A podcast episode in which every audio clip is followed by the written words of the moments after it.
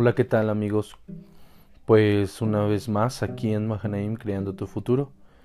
Estamos por culminar la serie de bárbaros. Pero hago un pequeño paréntesis en por qué creando tu futuro. La otra vez en el podcast pasado Grillo me preguntaba por qué crear y, y no lo mencioné, pero es diferente crear a tan solo esperar. Nosotros no esperamos el futuro, nosotros creamos el futuro. Es algo que Dios nos dio la oportunidad de hacer. Y pues bueno, vamos a darle, ¿qué te parece si terminamos esta serie titulada Bárbaros?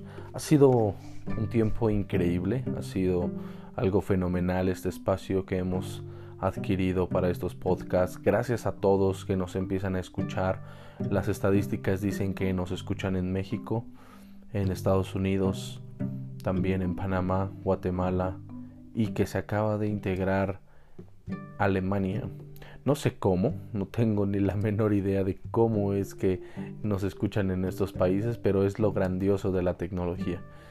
Y les mando un saludo a todos aquellos de España también a todos aquellos que nos están escuchando, este podcast va dirigido para ustedes, este podcast va dirigido para todos aquellos que tienen la necesidad de, ir por más, esta necesidad, esta pasión, esta hambre de ir por más, no detenerse, sino aumentar, crecer y llegar al éxito, pero no al éxito que comúnmente nos han metido en la cabeza a través de lo que vemos y escuchamos, sino el éxito que Dios quiere para nuestras vidas, el éxito que está ahí para cada uno de nosotros, porque grandeza, porque oro ha sido puesto dentro de nosotros. Y esta ha sido una gran experiencia con el libro de Bárbaros. Creo que hemos crecido muchísimo a través de estas líneas del pastor Erwin McManus, la línea de pensamiento que maneja totalmente revolucionada y muy buena acople para nuestros días. Esta necesidad de no ser domesticado, esta necesidad de no ser eh, una persona que, que vaya y luche mm, por sus propios intereses, sino que vaya por sueños más grandes, sueños de grandeza y que luchen por el corazón de su rey, una fe desatada, una creatividad innovadora, una, una realmente un color nuevo. Y, pues cada uno de los episodios de esto de Bárbaros ha tocado mi corazón. Espero que también esté tocando el tuyo, que nos estés ayudando a compartirlo. La, la última vez platiqué con un amigo, Ralfo, James Ralfo, que yo creo que me ha de estar escuchando y es una persona que me ha estado motivando, que me ha estado eh, aconsejando, me ha estado también puliendo algunos detalles referente al podcast. Les pido que he tenido algunos errores como de sonido, de audio, he tenido errores eh, atrás de escenas, porque eh, pues bueno, literalmente estoy grabando en, en, en, tu, en tu casa, estoy grabando en un cuarto, a veces los ruidos son inevitables y pues lo había estado haciendo con un teléfono y ya. Hoy puedo hacerlo a través de un nuevo micro. Estoy probando un micro. Espero que este episodio salga como lo, como lo espero o aún mejor. Y pues cada vez iremos incursionando en esto hasta por qué no tener una cabina. Una cabina totalmente aislada de ruido. Y pues bueno, va a ser un placer estar ahí transmitiendo los nuevos podcasts. Por favor, ayúdame a compartirlo. Y empezamos con esto. Es lo último que, que escribe el libro de, de Bárbaros. Ha sido una experiencia, lo repito, una experiencia inolvidable. Una experiencia que te invito a que en cuanto puedas, lo más pronto posible, vayas corriendo a la librería y adquieras este libro de Erwin McManus titulado Tribu de editorial editorial White House, House. Entonces, pues vamos a empezar. Esto se llama La Revuelta. La Revuelta de los Bárbaros. ¿Y por qué revuelta? Porque creo que muchos de los bárbaros, ahorita lo puedo ver, inicié con pocos, inicié con si acaso dos, tres seguidores, ahora veo que se han convertido en cientos de seguidores y eso es increíble, fabuloso, porque entonces lo que estamos haciendo tiene sentido.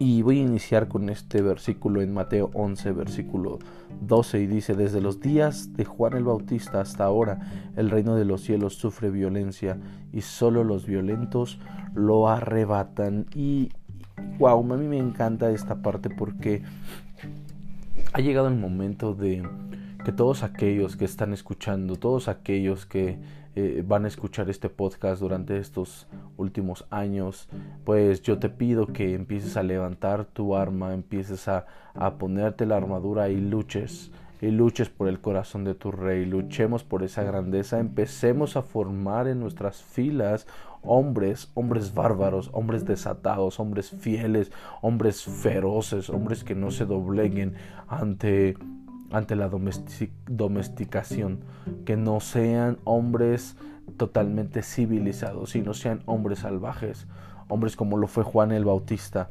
Y aquí lo habla, Mateo habla de esto y dice que el reino de los cielos sufre violencia y solo los violentos lo arrebatan. Vamos a cambiar la palabra por solo los salvajes. Solo los salvajes. Y ahí donde estás, si pudieras decir, soy un salvaje, soy un salvaje, soy un salvaje y voy a comentar un poco la historia porque hoy en día eh, me he tomado muy en serio esto. Es algo que ha latido en mi corazón y estoy educando a mis hijos de esta forma, como unos salvajes, hombres sin temor, hombres sin miedo, hombres llenos de pasión, de fuego. Eh, con Zoe el mayor he estado trabajando referente a que él es un niño, él es un salvaje, él, siente dolor, lo asimila y lo convierte ahora en fuerza. Eh, eh, ya tiene nueve años, desgraciadamente eh, tiempo atrás no pudimos trabajar mucho, no tenía yo las tablas que gracias a Dios ahora he adquirido, pero ahí viene el pequeño, Isaac, el incansable, Isaac el salvaje, y si tuvieras a mi, a mi niño, tiene un año, tres meses y es un salvaje. Es una fiera, por ahí su tío Grillo le dice es la mafia andando porque es una persona que se sube a las escaleras, brinca, se avienta, eh, se, se, avienta de espaldas, no le tiene miedo a nada. Yo me acuesto en el suelo y él se para en el sillón y él sabe que su papá lo va a cachar y él corre y se avienta. Y tiene un año, tres meses y, y decimos nosotros que Isaac está loco, pero eh, es, una, es un adjetivo para un hombre salvaje y quiero mantener ese espíritu en él. Quiero mantener ese espíritu como si fuera un viking, un vikingo, como si fuera un hombre de guerra, un hombre sin miedo a nada, porque muy probablemente si él continúa con esa actitud hasta el día de su juventud, él será un hombre imparable un hombre totalmente imparable y esto es lo que tenemos que hacer. Recuerda que la civilización enfoca nuestra energía en todos los lugares equivocados. ¿Por qué? Porque una persona que está civilizada va a resguardar, va a tratar de modular su energía y, y, va a ser una persona totalmente domesticada. Corres el riesgo de que si tú acumulas energía, la, la, enfoques en lugares equivocados. ¿Qué va a pasar el día de mañana? Y esto es lo que sucede mucho con las personas que sufrimos la adicción. Somos personas que nos dijeron, compórtate, vive así, esto, el otro. Y, y, no estoy diciendo que las reglas sean malas, no, al contrario, son buenas. ¿Por qué? Porque también nos dan límites, lo entiendo. No hablo de la formación, hablo de, hablo de esta parte donde le vas dando forma y molde al niño de tal forma que lo haces temeroso. No vayas ahí porque ahí, ahí el coco te come. Ay, la oscuridad, ay, este, ahí te va a comer el coco y, y, la llorona. Y, empezamos a hablar este tipo de cosas que empiezan a moldear la mente del joven, la mente del niño. Cuando él crece es una persona temerosa, es una persona miedosa, es una persona que no sabe pedir trabajo, es una persona que no sabe hacer absolutamente nada, es una persona que le da miedo el compromiso, que le da miedo el matrimonio, que le da miedo cualquier situación. ¿Por qué? Porque siempre fue reprimido, porque siempre fue domesticado. Y cuando encuentra una sustancia, cuando entrega una, cuando fuma su primer toque de marihuana, cuando fuma su primer primo, cuando se fuma la primer piedra, cuando consume su primer línea de coca, su primer cerveza, su primer chela eh, eh, y su primer borrachera y se da cuenta que esa sustancia psicoactiva eh, produce en él un cambio un cambio y se vuelve un totalmente eufórico y esa sustancia libera, libera, libera la energía que él estaba deseoso de, de poder ejercerla. Eso le inhibe el miedo, le inhibe el dolor, le, inhibe cualquier emoción contraria. Cualquier emoción contraria es inhibida a través de esa sustancia. Entonces se vuelve algo exquisito, se vuelve algo grandioso. ¿Por qué? Porque el hombre fue diseñado para lo salvaje. Ese ha sido el problema. El problema fue que domesticaron al hombre y que el hombre ha encontrado, ha buscado por, por de siempre y para siempre ha buscado algo que libere nuevamente su salvajismo. Desgraciadamente, las drogas, las adicciones, algún otro tipo de malos hábitos, pues están enfocados a que consuman tu alma, están enfocados a que eso termine completamente con tu corazón, termine con tu mente, termine consumiendo a los que tienes alrededor. Entonces debes de tener cuidado tienes que tener cuidado en qué estás enfocando tu energía. Tu energía debe de ser enfocada en Él. Solamente habrá algo que la va a detonar y eso es su presencia. Para todos aquellos que dicen que eh, el Espíritu Santo de Dios no es real, que Dios es una metáfora, que Dios es un cuento de hadas, que Dios no es tan, tan tangible, yo te voy a invitar a que, lo, a, que lo, a que lo pruebes, a que lo invites a tu corazón en esta tarde, que le hagas una invitación, pero no una invitación como un recital, sino algo con fuego. Yo decía, Padre, Padre Santo, yo soy extravagante, yo necesito de tu amor, yo necesito de tu locura, yo necesito una sobredosis. Yo necesito sentir eso, Padre, porque me ha gustado sentir el éxtasis de las sustancias, me ha gustado sentir el éxtasis de la piedra, de la mota, del alcohol, de las mujeres, de todo. Y yo necesito eso, Padre, que tú liberes ese fuego, esa energía, esa pasión en mi corazón, porque yo sé que tú puedes hacerlo. Yo clamaba y clamaba y clamaba hasta que Él desató su amor sobre mí y hoy te puedo decir que gracias a ese amor desatado en mi corazón no necesito ninguna sustancia porque eso solamente es combustible falso. El combustible real para el que fui diseñado se llama Espíritu Santo y ese es el que mora hoy en día en mí y eso es lo que desata lo bárbaro que hay en mi corazón, la fe indómita que hay en mi vida y el amor de excelencia, el, fe, el amor indómito que hay en mi corazón. Y eso es a lo que yo quiero llegar. Debemos de trascender la raza, la cultura, la etnia, la religión, el estatus, cualquier división establecida por los hombres. Un bárbaro no debe de escoger ese camino. un bárbaro no puede estar encajado en una cultura, en una religión, en una etnia. Un bárbaro debe de trascender Debemos ir por encima de todo eso. ¿Por qué? Porque solamente pertenecemos a una tribu, la tribu de los bárbaros, la tribu que Jesús vino a dejar en esta tierra, que fue juntamente con él, fue Juan el Bautista, fue Pedro, y como ellos, Pablo, y como los que han estado después de esos tiempos, Martín Lutero, John Calvin, San Agustín de Hipona, y, y por qué no, hoy puedo decirte David Rayón, David Rayón que pertenece a esa tribu, tú perteneces a esa tribu, tú que me estás escuchando, tú que estás siguiendo los podcasts, si estás oyendo es por qué, porque las palabras que están resonando en esta tarde en un auricular, eh, desde un teléfono eh, y están penetrando en tu corazón y te están llevando al punto donde necesitas descubrir la presencia del Espíritu, es porque entonces ha sido marcado desde antes, desde el comienzo, desde antes de tu nacimiento ha sido marcado como un bárbaro perteneciente a la tribu de Jesús. A la tribu de Jesús, la cual está llena de amor, pero ese amor salvaje. Ese amor que, que, que da sacrificio. Ese amor que da servicio. Pero recuerda, amor no es la ausencia del dolor.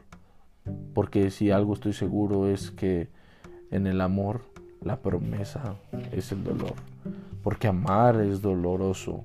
Amar es es duro, porque si no hay sin amor no hay gloria en el sufrimiento. Y lo vemos en Jesús. Él demostró su grande amor con nosotros en una cruz. Qué loco, qué zafado, qué, qué loca idea, viene a volarte los sesos. Amor no es, eh, amor no es darle una palmadita a una persona, amor es atravesar a esa persona con verdad, amor es, es, es, es tal vez tener hasta un conflicto. ¿Cuántas veces no he tenido conflicto con las personas que amo?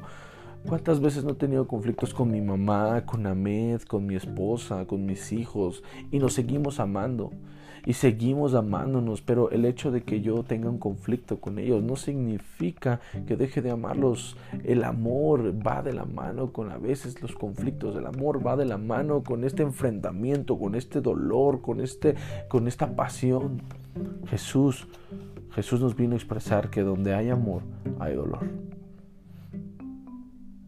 Dios te viene a invitar a que des un salto de fe, que empieces a brincar una vida nueva de fe y, yo quiero, quiero, quiero comentar algo, algo que está en la página 112 de este libro, que está increíble, Erwin McManus, y habla sobre la escuela de salto. De, eh, hay algo llamado Hello, o Halo, mejor dicho. Y yo quiero decirte que esto se trata de que el Halo fue algo diseñado por los estadounidenses, ¿sí? fue algo diseñado para ellos, para poder, mm, para poder mejorar en su, en su, en su estrategia de ataque. Significa hollow is high, altitude low, low, low on que en español significa elevada altitud, apertura baja. Elevada altitud, apertura baja. ¿A qué se refiere?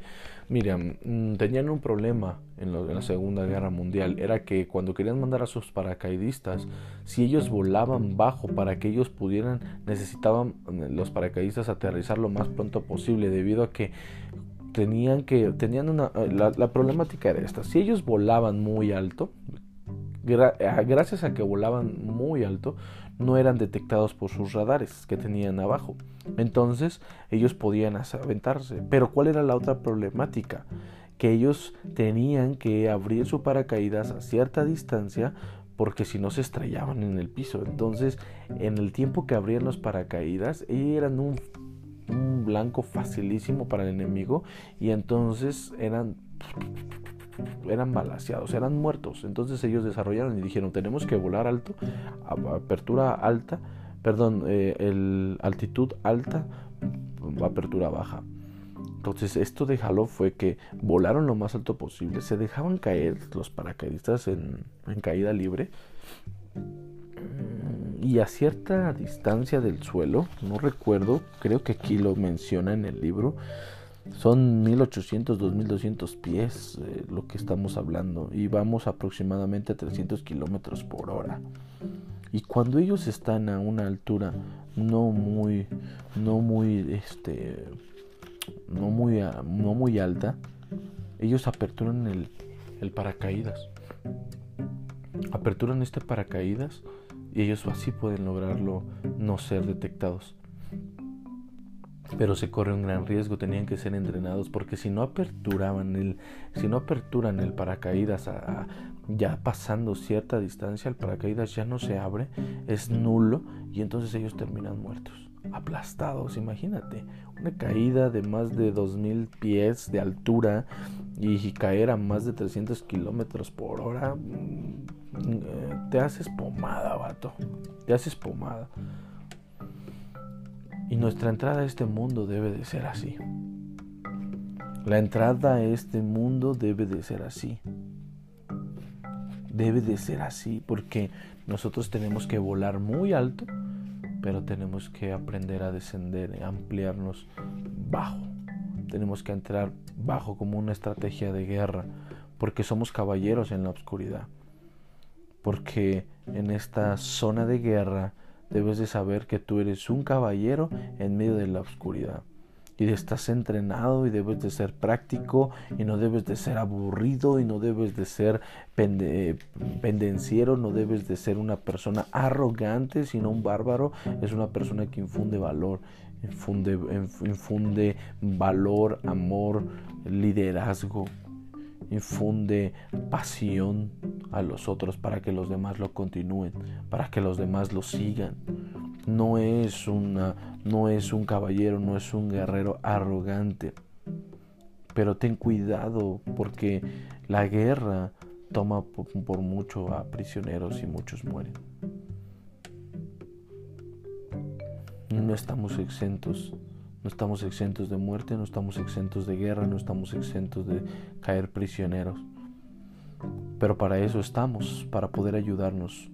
Porque si uno cae, si uno queda prisionero, vamos en búsqueda de nuestros hermanos. Te voy a decir algo. Hay una guerra, te guste o no. Y si tú eres una persona domesticada, créeme, te dejarán tranquilo. Tú no sufrirás absolutamente nada, aparentemente.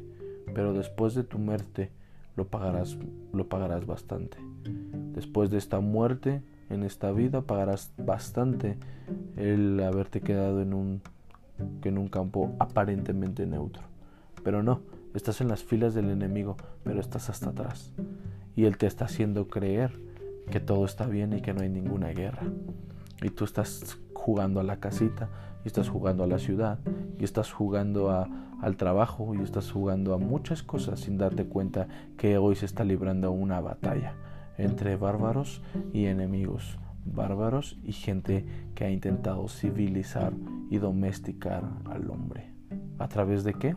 A través de la religión, a través de creencias, a través de culturas, a través de tantas estrategias que han desarrollado para civilizar al hombre. Pero recuerda que la religión puede ser uno de los lugares más seguros para alejarnos de Dios. Porque cuando nuestra fe se vuelve refinada ya no es peligrosa para el reino de las tinieblas. Los bárbaros, por lo regular, no respetan fronteras, no son confiables. Los bárbaros, no puedes confiarte en un bárbaro y decirle, este es tu límite, el bárbaro siempre va a desafiar eso. El bárbaro va a, decir, ¿cuál es mi límite? Dios no me ha dado límite, Él me dijo, toda la tierra es tuya, toda la tierra. Y Él plantó un Edén y la idea era que el hombre llevar el gobierno de Dios hasta cubrir la tierra. Por eso le dijo, poblenla, llénenla, multiplíquense, yo los bendigo, multiplíquense, fructifíquenla y lleven esto hasta los confines de la tierra. Entonces recordamos que el bárbaro en el Génesis, y con esto termino, en el Génesis recibió una instrucción. La instrucción era, tomen la tierra, sujútguenla y hagan crecer el Edén. El Edén representaba el gobierno de Dios, el reino de Dios y su justicia. Era eso el Edén. El deber del hombre era, era expandir sus fronteras y llevarlas, porque un bárbaro no respetaba, porque una persona salvaje no respetaba fronteras. Pero en cuanto llegó el pecado al mundo, cuando llegó la civilización al mundo, el hombre fue desterrado de ese lugar y vivió como un errante en este mundo, vivió como un extranjero. Llegó, vivió como un hombre que no tiene sentido, un hombre que no tiene visión, un hombre que no tiene propósito ni destino. Pero Jesús cuando vino a este mundo, cuando Jesús vino a morir en esa cruz, Él regresa, recobra ese sentido para nosotros y nos dice, vayan y hagan discípulos de todas las naciones. No dijo en todas las naciones, dijo de todas las naciones, porque Él sabía que ahora el reino ya no sería el Edén físico, ahora sería un, un Edén espiritual, ahora sería el reino del Padre establecido en esta tierra hasta que sus hijos se encargaran de llenar toda la tierra con la plenitud de su Espíritu Santo, con la plenitud del Hijo, con la plenitud del Padre, y que el, el, que el cielo y la tierra se hicieran uno. Una versión en el Génesis dice que en el día 2 Él estableció una gran bóveda entre el cielo y la tierra. El hombre fue diseñado para atravesar esa bóveda, para hacer que nosotros como hijos de Dios, nuestra función es establecer el reino de Dios en este lugar en esto llamado tierra. Y en el reino de Dios todo es salvaje. En el reino de Dios, decía Fer hace unos días, hay pasión, es el lenguaje del cielo. Ese lenguaje debería de hablarse aquí, ese lenguaje debería de estar aquí. Cuando el reino de Dios se establece en la tierra, regresamos a ser bárbaros, regresamos a ser lo que para lo que fuimos diseñados.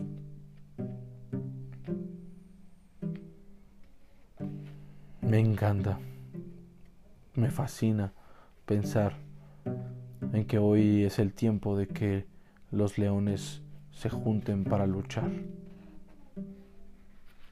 Hace unos días en otro podcast hablaba sobre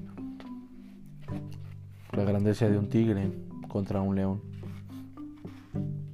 Y decíamos que un tigre vence a un león en batalla uno a uno. Pero si hubiera cinco tigres contra cinco leones, los leones vencen a los tigres debido a que, los tigres trabajan individualmente y los leones trabajan en equipo. Por muchos años hemos estado separados y no hemos logrado absolutamente nada. Nos han vencido. Han vencido en muchas batallas. Generaciones se han perdido debido a nuestro egoísmo, debido al querer trabajar solos. ¿Por qué no empezamos a trabajar en equipo? Iglesia, amigos, iglesia no es un templo Iglesia, somos nosotros, somos los seres humanos que hemos aceptado a Jesús en su corazón y que viven por su Creador, que pelean por su Rey. Eso es iglesia. ¿Por qué no peleamos juntos como leones y aniquilamos a las bestias que nos han querido devorar por años, que han devorado por años? ¿Por qué no nos encargamos de regresar el propósito para el que fuimos diseñados? ¿Por qué no? volvernos guerreros de luz.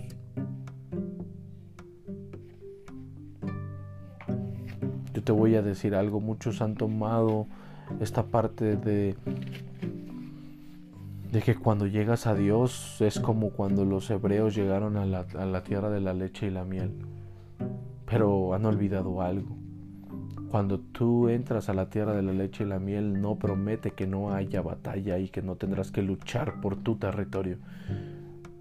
Dios les quiso enseñar a los israelitas que sí habría una bendición enorme en ese lugar, pero tenían, si la querían, tenían que luchar, tenían que pelear, tenían que adquirir las ciudades que estaban intestadas de gigantes, gigantes que devoraban al hombre, gigantes que atemorizaban a la humanidad